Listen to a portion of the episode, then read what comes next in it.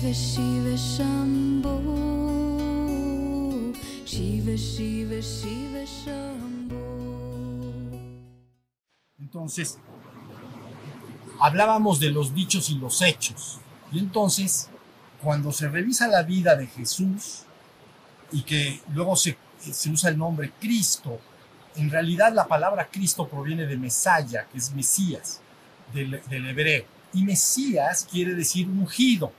Era la forma en que se ungían a los reyes, se les frotaba aceite en la cabeza, ¿no? Entonces le ungía.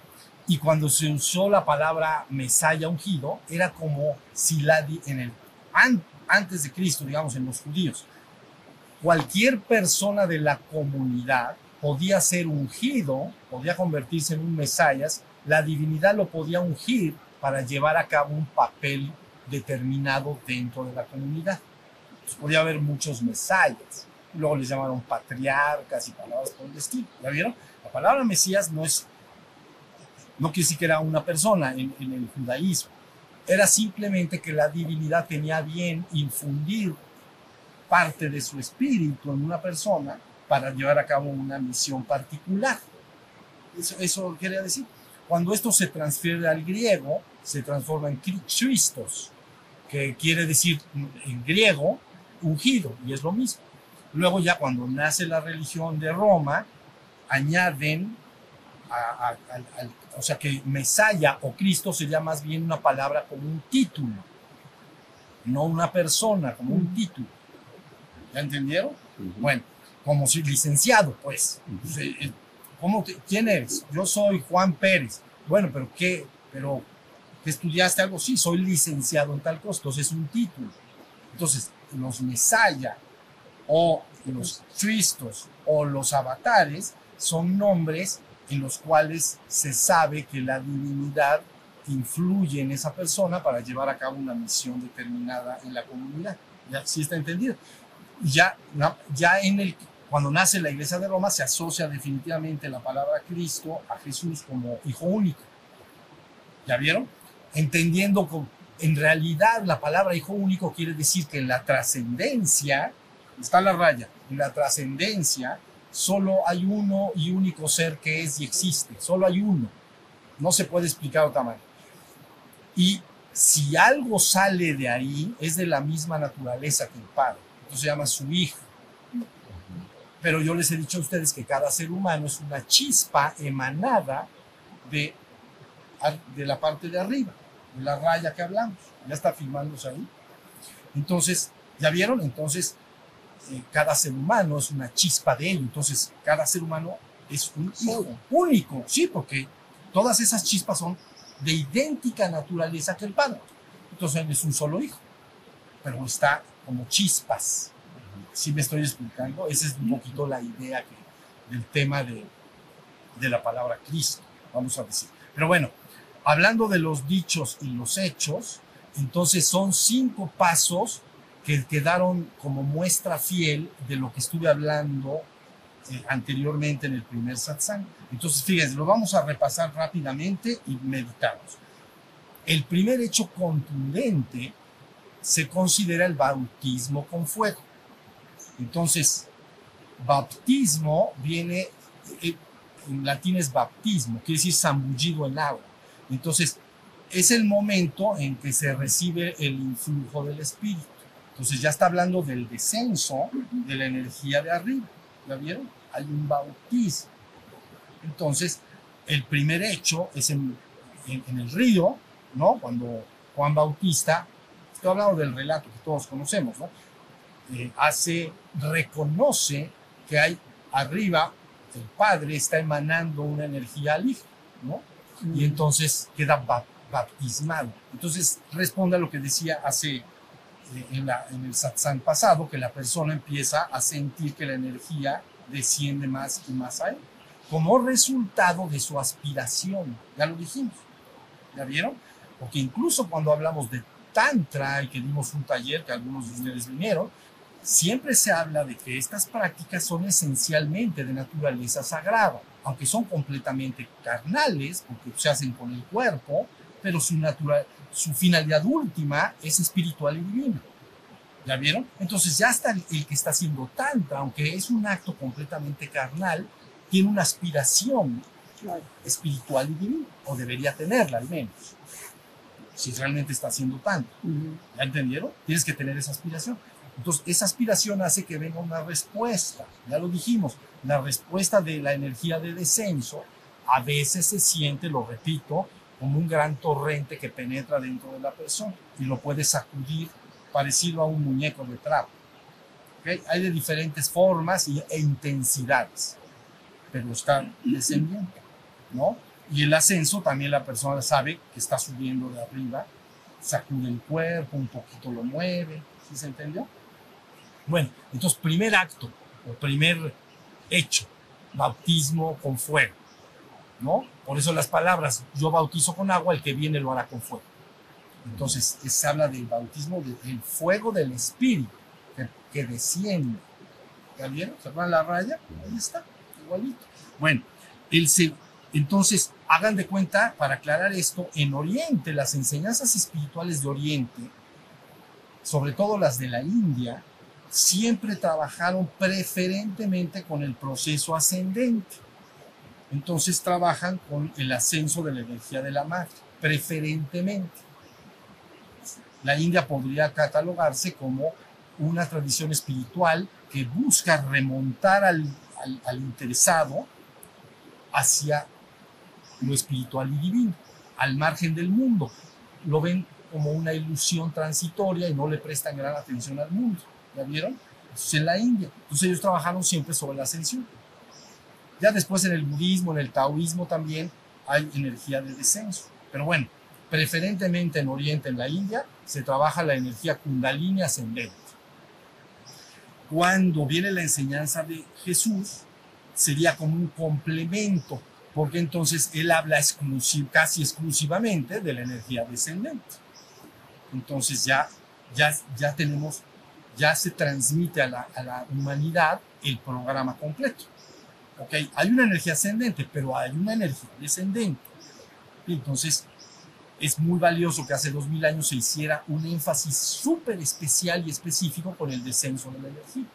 ¿Ya vieron? Porque se tiene que trabajar con los dos fuegos. De hecho, ninguno de los dos fuegos debe superar por demasía al otro. Si lo supera, hay un desequilibrio. Entonces, contra más energía sube, más energía debe bajar. ¿Ya vieron? Y lo hace solito porque se llama una a la otra. Pero me refiero, no debe sobrepasarse mucho una sobre la otra, sino que debe de estar balanceado el ascenso y descenso de esas energías. Sucede solo. Bueno, luego viene, ¿qué sucede cuando el fuego, tanto ascendente como descendente, impactan al ser humano? Bueno, dentro de las cosas que suceden, aparte de que va a terminar construyendo su cuerpo de luz, dentro de las cosas que suceden, es que descompacta todas las energías del subconsciente y en muchas ocasiones hay muchas energías y bajas pasiones dentro de la persona. Entonces viene un proceso que llamamos purificación. Esa energía ascendente y descendente descompacta las bajas pasiones, muchas de ellas instintivas, heredadas desde cientos de miles de años como raza. ¿no? Nuestra raza humana viene, algunos dicen dos millones de años atrás. Bueno, pues imagínate dos millones de años que se está reportando una información que se guarda y mucha de esa información es netamente de supervivencia. Nosotros llamamos bajas pasiones, o sea que el hombre podría matar por eso, podría, ¿ya vieron? Entonces cuando los fuegos se activan, lo primero que pasa es que empieza un proceso, se sacan esas energías y bajas pasiones y se les empieza a disolver, a veces se les llama transmutar o deshacer. Por eso se dice, si vuestros pecados fueran como la grana, como la lana serán emblanquecidos. Si fueran como el rojo carmesí, vendrán a ser como la blanca lana. Carmesí, ¿no? Es rojo. Entonces está dando una imagen nada más de que esos fuegos van a, a llevarte a un proceso de purificación. Tus pasiones, tus energías indeseables las van a transmutar poco a poco. Pero en el proceso, esas energías despiertas van a tratar de dominar. Bueno, y entonces en la, en la vida y hechos de Jesús se llama tentación en el desierto. Entonces muestra un punto, a ver, fuiste bautizado, ya entró el Espíritu, pero misteriosamente aparecen, en el relato es como que aparece el diablo, pues, pero realmente son las propias bajas pasiones las que surgen y se montan como una batalla interior. Quieren ellas dominar. Entonces se llama tentación en el desierto. Por eso le ofrece riqueza, le ofrece esto, lo, a Buda. ¿no? Buda estaba meditando, también le pasó. Es que esto es una constante. Buda está meditando. Ya estaba cerquita de la iluminación. Mara, que es así como el mal, dice, ¿cómo lo tentamos a este? Le ponen a puras bailarinas acá enfrente, quitándose sus hermosos trapos. Y entonces el Buda nada más las veía así y decía, ¿qué hago? ¿Medito o me voy con ellas? Ya medito, me voy, a, me voy primero al, oscurito y luego regreso y medito. Ya, medito. Bueno, entienden lo que quiere decir. Se prende todo, pero uno no se preocupe de nada. No eres eso. Tu naturaleza es la divinidad. Yo vengo a decirte que tu naturaleza verdadera, real, plena, absoluta, total y para siempre y por siempre es la divinidad. Eso nada más es algo que está alojado como una computadora que tiene guardados programas. ¿Ya viste? Pues tú tienes la herencia racial que se llama, más los programas que tú hayas guardado también. ¿Ya viste? Y entonces hay que limpiarlos. Entonces por eso se llama tentación al desierto. ¿no? Se le ofrece comida, se le ofrece, ¿no? En fin.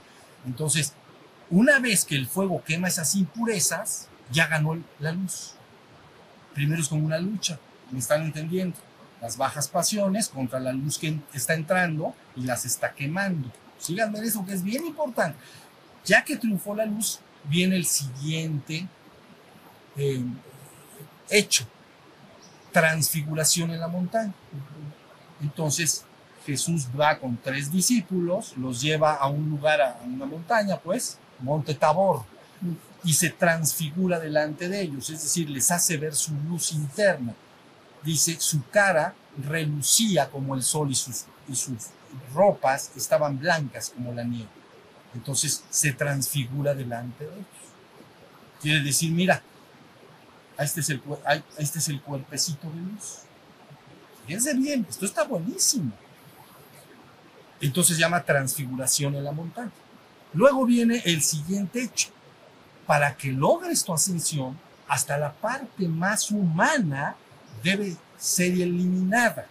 El ego, pues, hasta la parte mínima de ego tiene que ser quitada, hasta la impureza más mínima tiene que ser eliminada. Entonces viene un proceso que en los hechos son crucifixión, muerte y resurrección. Pues ahí está. ¿Quién murió? El hombre. ¿No? quedó crucificado, pero ¿quién? Pero hay una resurrección. Y entonces en esta resurrección ya resucitó el ser ascendido, el ser espiritualmente despierto. ¿Ya vieron? Por eso es una crucifixión muerte, pero no muere el espíritu, porque el espíritu es eterno, vive en la vida eterna. Lo que muere es la ilusión, el engaño, el ego, toda esa parte humana que no puede ascender, no puede ser llevada. Entonces eso muere y entonces crucifica, se muere esa parte ilusoria y que resucita entonces el ser ya redimido, redimere, retomado. Acuérdense, redimere viene de rey de mere. Emere es tomar y re nuevamente. Entonces, si tenemos una línea, ya tomaron a ese y ya está en la parte de arriba. ¿Se acuerdan que estaba la línea? Ya ha sido redimido, restaurado también le dice. Ok. Entonces, es ahí donde, según el relato, queda en, en, puesto en una tumba, pues, y hay un levantamiento del cuerpo. Porque en algunos relatos, todos los relatos son diferentes, pero algunos de los relatos dicen la tumba estaba con una piedra, se quitó la piedra y no había cadáver. Eso es un clásico levantamiento del cadáver. ¿Ya bien? Ya está ascendido. De acuerdo a lo que dije en la primera práctica. ¿Sí se entendió? Luego se aparece. Cuando habla después que está con los discípulos, al primer, a la primera que se le aparece, ¿a quién cree que fue? María Magdalena, fuerza. Bueno, Hay una raz- razón y causa importante. Pero entonces se dice apareció, no llegó, no llegó en caballo, ni llegó caminando. ¿no? Estaban en una casa los discípulos, cerrado todas las puertas, y apareció en medio de ellos. Entonces quiere decir, eso se llama, eso en el acto anterior viene, la, viene el levantamiento y luego viene una aparición. Y aparece dos o tres ocasiones o veces. ¿Ya vieron? Y luego finalmente el quinto paso, ya tenemos bautismo. Tenemos entonces tentación en el desierto o la lucha de las energías. Triunfo de la luz, eh, transfiguración, muerte de la parte humana en su totalidad y resurrección del Cristo. Muere Jesús hombre, resucita Cristo. ¿Ya vieron? Y el último entonces, después de todas estas apariciones dando ciertos mensajes, en, el monte, en, la colina de Betania, ¿no? Se dice, estaba entonces entre ellos y una nube bajó desde arriba, lo tomó y lo separó de ellos. Ascensión. Final. ¿Ya vieron? No fue una vida hermosa. Está hermoso. Entonces, todo para dejarnos a nosotros, los hijos de los hijos de ellos, un camino cierto y verdadero que podemos seguir. ¿Entienden? Y en el caso del que estoy hablando ahorita, son dichos y hechos para poder seguir el camino. ¿Estamos? Entonces ya viene esta ascensión última. Usted dice, ¿por qué baja una luz de arriba? Porque cuando se va construyendo, pero esto es una parte técnica, no voy a abordar, a, a ahondar en ella, pero cuando la persona empieza el proceso de transfiguración del que hablé anteriormente, parte de su energía, una gran cantidad de su energía, empieza a fluir y a localizarse arriba y afuera de la cabeza. Y se va acumulando. A veces se le llama cuerpo solar inmortal. ¿Estamos? Y entonces, al final, digamos que esa parte desciende, toma y lo lleva consigo todo. ¿Entiendes? Por se llama ascensión y descenso del Espíritu Santo. Pero completo. Ascensión completa y descenso. ¿Entendieron? Entonces está arriba la...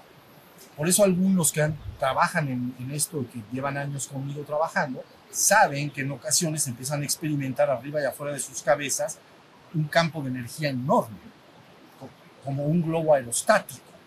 ¿Entiendes? Entonces tu cuerpo es como la canastilla del globo aerostático y el gran globo está arriba. ¿Ya viste? Y entonces a veces ese globo te baja, te jala. Entonces la persona se siente que la están jalando hacia arriba. Si la jala de más, podría levitar un poquito. ¿entiendes? Podría levantarse un poquito. Entonces, ¿ya entendieron? Porque está acumulada la energía. Y parte del proceso de la creación del cuerpo de luz no es nada más acá, sino el verdadero fruto, ¿no? Se va y acumula ahí arriba y afuera de la cabeza. Eso es lo que se llama Merkabah, ¿no? Entonces es lo que baja finalmente, toma al iniciado. Esa es la historia. Clarita, directa y, ¿cómo, cómo le dice? Sin, sin anuncios. Creo que se le llama a una persona asunta. Asumida. Sí, asunta o asumida. Sí, asumida es levantada. ¿La viste? Entonces sí. Pero bueno, tiene que, es lo que estamos, quiero que entiendan que la vía de la creación del cuerpo de luz podría llamarse científico espiritual. Hay algo que tiene que suceder verdaderamente. No es una metáfora, no es algo, meta- no es algo en lo que hay que creer. Al principio ustedes pueden decir, bueno, dice que el fuego sube, a ver, voy a hacer mis prácticas. Y al rato vas a decir, no, pues la verdad sí sube. Ah, y luego dijo que el fuego baja. A ver, ah, no, ya también bajó. Y luego dijo, y luego dijo, ¿ya vieron? Y entonces vas corroborando que lo que se dice es lo que, va- lo que tiene que suceder. Ahí está. ¿Cuál es el destino de la humanidad? Ser redimida en la carne. Tarde o temprano, la carne está suficientemente levantada en su energía que un poco más de fuego la levantar. ¿Ya viste? Y contesta, ¿por qué el ser humano? ¿Qué es la totalidad? La totalidad a veces uno dice, entras arriba de la raya, está el absoluto, es la totalidad, pero la totalidad para que sea es toda la trascendencia y la existencia. Entonces, lo que llamamos tu cuerpo, lo que llamamos este mundo, lo puedes levantar y fundirlo con lo y entonces es la totalidad. Por eso se dice, al final, Shiva es Shakti y Shakti es Shiva. ¿Me estoy entendiendo? ¿Me estoy dando a explicar un poco? Entonces, ese es el trabajo. Entonces, ahí en estos cinco pasos están viendo todo, ¿no? Viene un bautismo, viene una, una lucha de las malas energías, triunfa la luz, muere el, hombre, resucita el ser totalmente espiritual y divino y finalmente así. Entonces ya quedó el, señalamiento claro. ¿Sí estamos? Entonces, es una guía certera eh, y una bendición tener esa enseñanza cerca, pero en su esencia, en lo que hemos hablado hoy. Hoy hemos hablado de la esencia de esta enseñanza. Si en otras oportunidades volvemos a hablar, posiblemente convenga, vamos a entrar en otras tradiciones y van a ir dándose cuenta cómo lo explican en todas estas tradiciones y cómo finalmente viene siendo lo mismo. ¿Sale?